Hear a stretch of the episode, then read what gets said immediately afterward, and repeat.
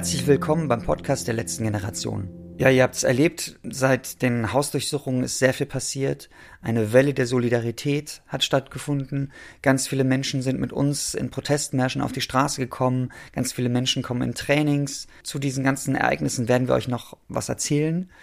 Heute gibt's aber erstmal eine kleine Folge zu etwas anderem, was sehr gut aber damit reinpasst in diese Zeit. Wir haben ja die Mut- und Vertrauen-Treffen ja, dabei geht es damit, sich emotional mit der Klimakatastrophe zu verbinden und mit der Situation auseinanderzusetzen, meistens im digitalen Raum. Es hat letztens aber auch in der Protestphase mal ähm, ja, in Live stattgefunden, in Präsenz. Und ich habe mich dazu mit Lele unterhalten, die das zusammen mit Kat seit anderthalb Jahren macht. Viel Spaß bei dieser Folge und bis ganz bald. Dann auch wieder mit Lina. Hallo Lele. Stell dich doch mal kurz vor wer du bist und was du bei der letzten Generation tust. Ja, ich bin Lele und ich mache mit Kat zusammen seit Oktober 21, glaube ich schon. Also vor Anfang der ersten Proteste auf der Straße, die Mut und Vertrauen treffen, die im Moment so alle zehn Tage bis zwei Wochen stattfinden online. Und in meinem nicht aktivistischen Leben bin ich Psychologin und Therapeutin und versuche dieses Wissen und die Erfahrung auch in den aktivistischen Kontexten zur Verfügung zu stellen, in denen ich tätig bin und mich engagiere. Unter anderem eben auch bei der letzten Generation. Und was sind diese Mut- und Vertrauentreffen genau? Die Mut- und Vertrauentreffen kommen aus England ursprünglich und basieren auf dem Konzept von Joanna Macy, äh, der Arbeit, die wieder verbindet, also The Work That Reconnects. Und in England äh, es die auch im, in Verbindung mit der Just Stop Oil Kampagne. Und die haben sich als sehr hilfreich erwiesen. Und da hat die letzte Generation dieses Konzept übernommen.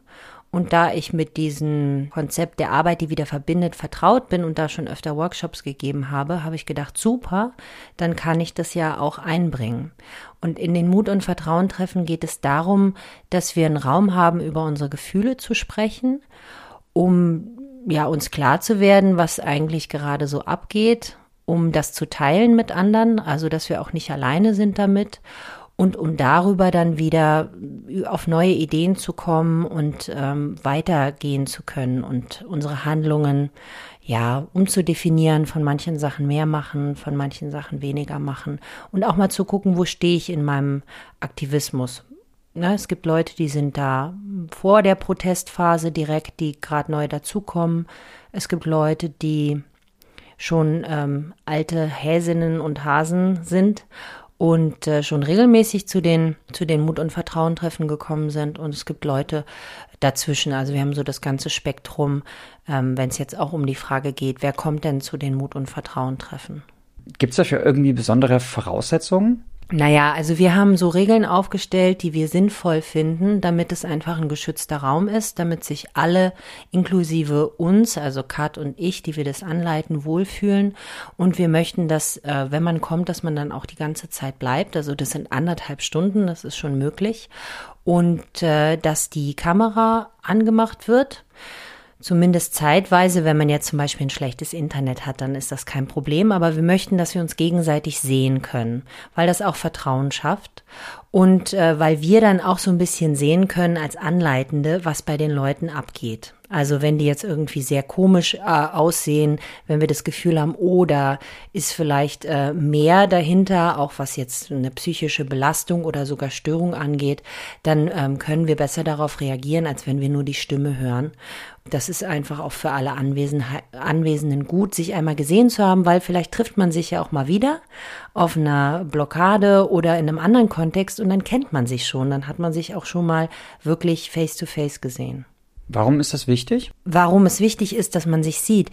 Naja. Ja, und auch, dass man sich dann vielleicht schon mal gesehen hat vorher. Jetzt verstehe ich die, die Antwort. Also du meinst, dass die Leute sich da gegenseitig schon mal gesehen haben? Genau, also dass wenn wir was Intimes teilen, und es geht ja darum, auch so Sachen zu teilen, man kann teilen, was man möchte. Ne? Wenn ich etwas nicht teilen will mit der Gruppe oder mit dem Gesprächspartner, der Gesprächspartnerin, dann muss ich das auch nicht. Das ist für uns, wie gesagt, ein Raum, den wir aufmachen, wo wir Angebote machen, wo wir Übungen anbieten. Und wenn mir das zu viel ist, dann äh, ist das auch völlig okay, das zu sagen. Ne? Ähm, nur wenn ich das mit jemandem teile, dann ist es auch gut, äh, das zu machen mit dem Gesicht sozusagen.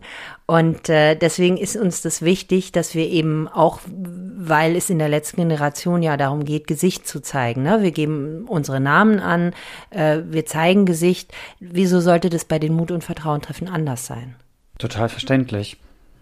Ist das eigentlich nur für Leute, die auch in Proteste gehen? Also die dann vielleicht da heftige Dinge erleben oder mit heftigen Gedanken konfrontiert sind? Ja, das ist eine super Frage, weil die Mut- und Vertrauentreffen sind, wir nennen das die Drehtür. Also äh, es gibt Menschen, die sich einfach noch nicht sicher sind, ob sie überhaupt mitmachen wollen, die irgendwie mit der LG sympathisieren und sich erstmal informieren wollen, zu allen möglichen Calls kommen und dann gehören die Mut- und Vertrauentreffen auch dazu. Ähm, dann gibt's Leute, die wissen schon, dass sie in die Protestphase gehen wollen, die wollen aber tatsächlich noch so ein bisschen mehr Mut und Vertrauen schöpfen und fühlen sich deswegen angesprochen. Und es gibt Leute, die eben schon einiges erlebt haben, die schon auf vielen Protesten auf der Straße waren und dann sich da äh, auch einen Raum holen, wo sie entweder darüber reden können oder einfach generell über über das, was sie äh, bei der letzten Generation machen. Und äh, uns ist ganz wichtig zu sagen, dass das äh, beim Mut und Vertrauen treffen nicht darum geht, dass wir irgendjemanden fit machen wollen, sich anzukleben, sondern es geht darum, dass man wirklich auch egal welche Rolle man inne hat oder wenn man noch keine Rolle inne hat bei der LG kommen kann und du kannst du selbst sein und äh, du kannst einfach für dich nochmal herausfinden, wie weit möchte ich gehen? Was ist meine Rolle vielleicht? Ähm, das sprechen wir nicht explizit an, aber du kannst äh, dir, dir dessen bewusst werden, indem du einfach die Möglichkeit hast, alles frei auszusprechen. Das wäre nicht möglich, wenn dieser Raum ein Ziel hätte. Also das Ziel, dass die Leute, möglichst viele Leute danach sagen, ich möchte in den Protest gehen. Dafür gibt es andere Veranstaltungen, dafür gibt es andere Formate. Wir sind ein neutrales Format und sind deswegen auch keine AG in dem Sinne, sondern eben ein, ein Raum, der nach diesem Prinzip der Arbeit, die wieder verbindet, funktioniert. Und da kann ich dir jetzt auch noch mal kurz erklären, was damit gemeint ist. Sehr gerne. Also die Arbeit, die wieder verbindet, äh, fußt auf der Spirale von Joanna Macy und die sagt, es gibt so verschiedene Phasen, durch die man durchgeht, wenn, äh, wenn es um schwierige Emotionen geht oder um Themen. Man kann die Spirale sowohl nutzen, um äh, Emotionen zu verarbeiten, als auch neue Ideen zu finden. Und die erste der erste Schritt der Spirale ist ähm, immer die Dankbarkeit. Mit der Dankbarkeit, also wir gucken uns das an, was schon da ist, wofür wir dankbar sind. Zum Beispiel eine typische Frage in einem Mut- und Vertrauen-Treffen ist, äh, wofür warst du in den letzten 24 Stunden dankbar? Und dann teilen wir diesen Moment miteinander. Und ein Ganz kurz, wofür warst du in den letzten 24 Stunden dankbar? Mm, ich war dankbar für das schöne Wetter, was gerade ist. Es ist nicht noch nicht zu heiß, dafür bin ich dankbar und ich habe äh, viel Zeit mit meinem besten Freund verbracht in einer naturnahen Umgebung und das sind gleich ganz viele Dinge, für die ich dankbar bin. Großartig. Ich habe gerade ein tolles Brot gegessen, was sehr heftig war, mit irgendwelchen frischen Sprossen drin. Dafür bin ich gerade dankbar und ich gehe gleich in die Küche für alle und werde da noch mehr essen und äh, viele tolle Menschen wiedersehen. Okay, ich habe dich unterbrochen. Fahr gern fort. Also es ging um das Thema Dankbarkeit. Mm, und Dankbarkeit ist meistens Nahrung für uns, so seelische, emotionale Nahrung. Und wenn wir uns genährt fühlen und äh, wissen, es gibt irgendwas, irgendwas gibt's immer, wofür wir dankbar sein können, dann können wir uns auch den schwierigen Emotionen stellen. Und das können ganz verschiedene Sachen sein. Wut, Trauer, Verzweiflung und so weiter und so weiter. Und dafür gibt's dann auch Methoden, wie zum Beispiel diese offenen Sätze, mit denen oft gearbeitet wird. Also das sind Satz Satzanfänge, die man nehmen kann, um dann so frei zu assoziieren. Zum Beispiel, was mich am Zustand der Welt gerade am meisten beschäftigt ist. Und das tut man dann meistens im Zweierrahmen. Und das Wichtige ist, dass eine Person nur redet oder die Gelegenheit hat zu reden für mehrere Minuten und die andere hört nur zu. Also es ist kein quatschen, es ist kein Dialog, sondern es ist ähm, ein vom Herzen her sprechen und mit dem Herzen zuhören. Und dann wird gewechselt. Also quasi das aktive Zuhören, was wir auch beim, bei den Protesttrainings haben.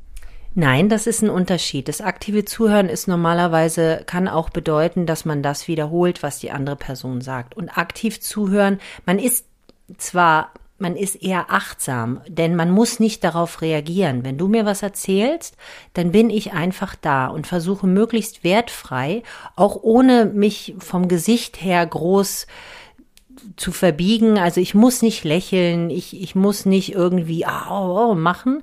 Äh, das kann dich sogar rausbringen. Es soll da, es soll sozusagen, ich bin Zeugin dessen, was du sagst.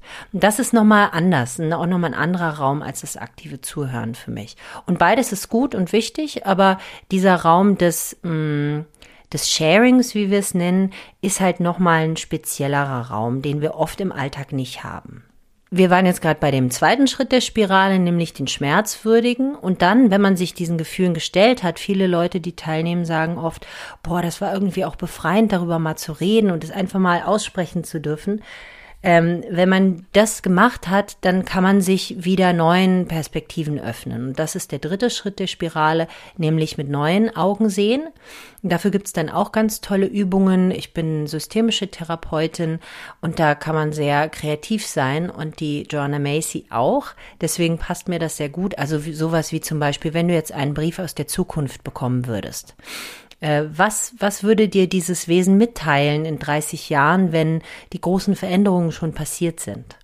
Ganz kurz, was würde dir dein Wesen mitteilen? Kannst du da spontan was zu sagen? Ja, ich habe diesen Brief tatsächlich auch schon mal geschrieben.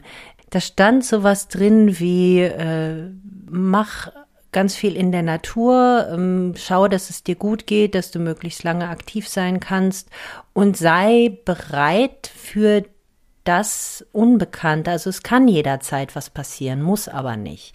Und lass auch deine Ziele los, weil wenn du diese Ziele immer im Auge behältst und zu sehr daran festhältst, dann kann es auch sein, dass du dann aus, ausbrennst, wenn du diese Ziele nicht erreichst oder nicht so und so schnell, wie du denkst.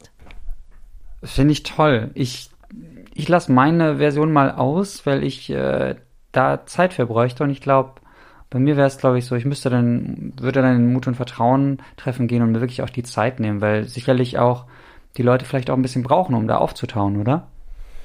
Lustigerweise ist es sehr schnell, dass die Leute miteinander in Kontakt kommen, was einerseits daran liegt, denke ich, dass wer sich einmal dafür entscheidet, da was zu mitzumachen, dann auch eine gewisse Offenheit hat.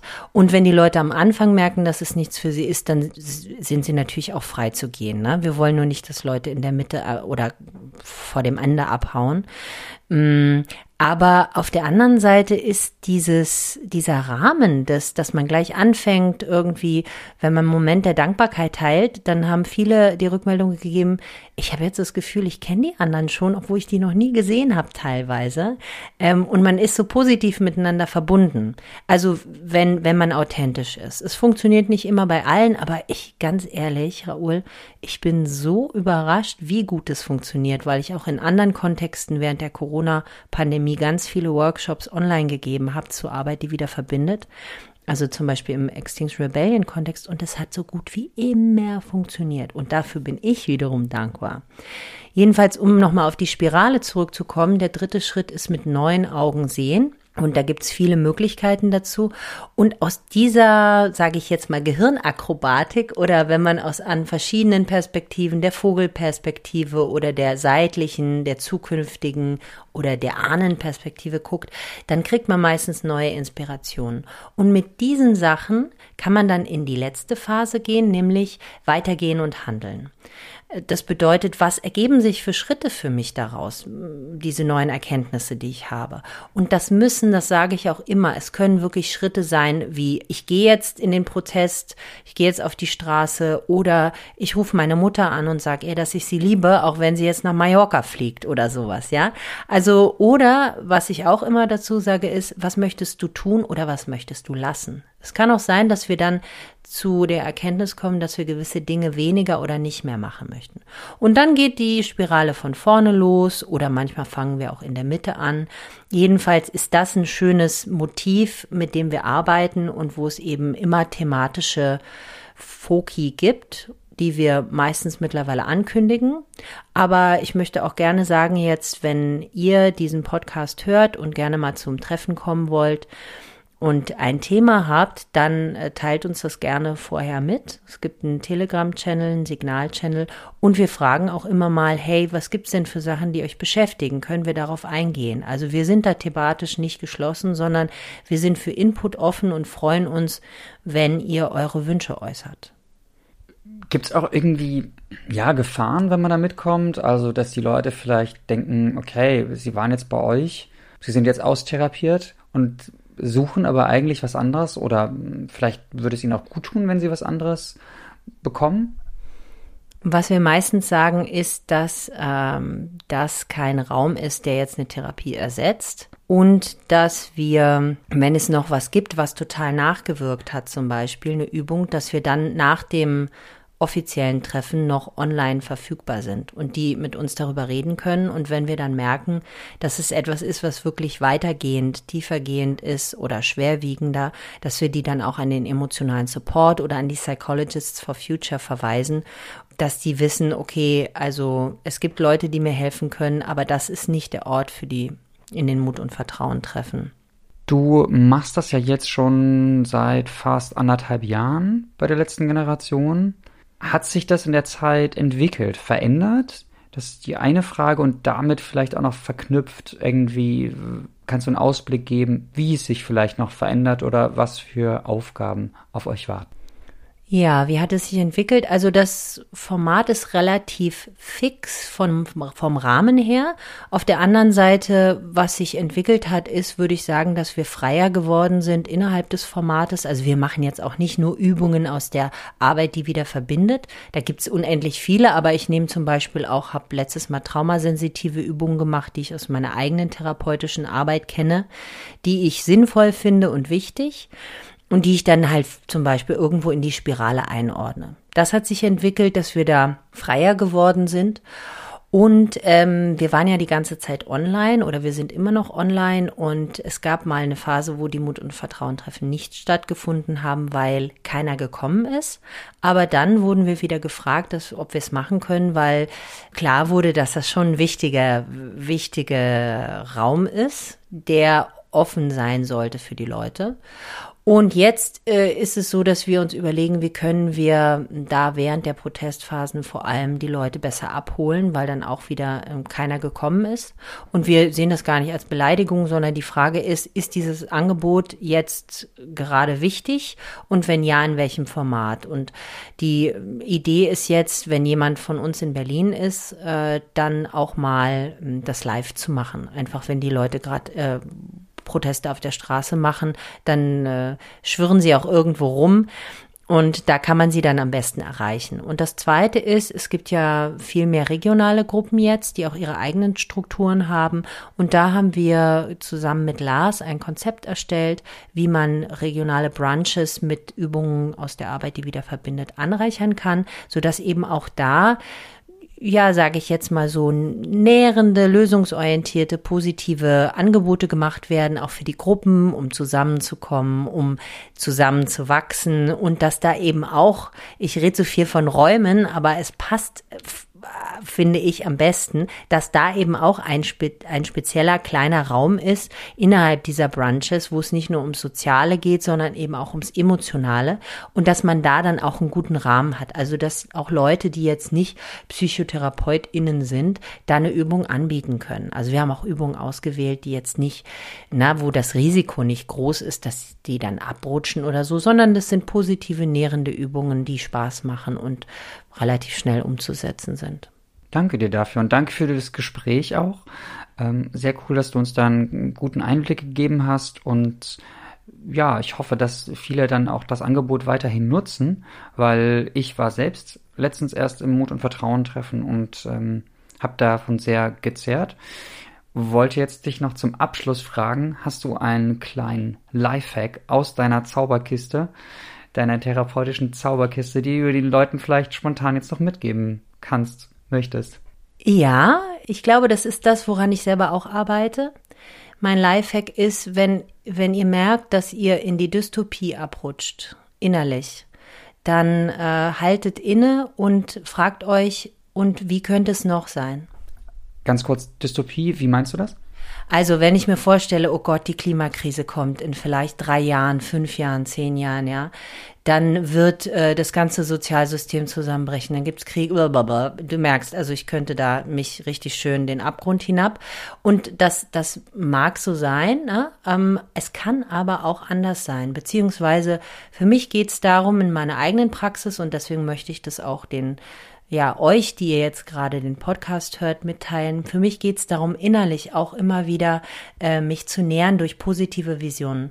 Denn wenn ich nicht weiß, wo ich hin will oder welche positive Welt ich gerne hätte, egal ob das realistisch ist oder nicht, die ist ja in mir lebendig, dann ähm, habe ich keine Kraft zum Durchhalten und dann werde ich auch auf andere Menschen, wenn die sich nicht so verhalten, wie sie sollen, das tun sie ja meistens leider jetzt nicht, viele, äh, dann werde ich auf die auch ähm, negativer gucken und habe in meinem Alltag einfach keinen Spaß mehr. Also mit den Leuten, die nicht direkt in meiner Bubble sind. Das heißt, ich gehe in der Welt rum und versuche mir vorzustellen, wie wäre das, wenn hier überall Gärten wären? Wie wäre das, wenn auf der Straße keine Autos fahren, mehr fahren würden, sondern wenn da Kinder spielen würden?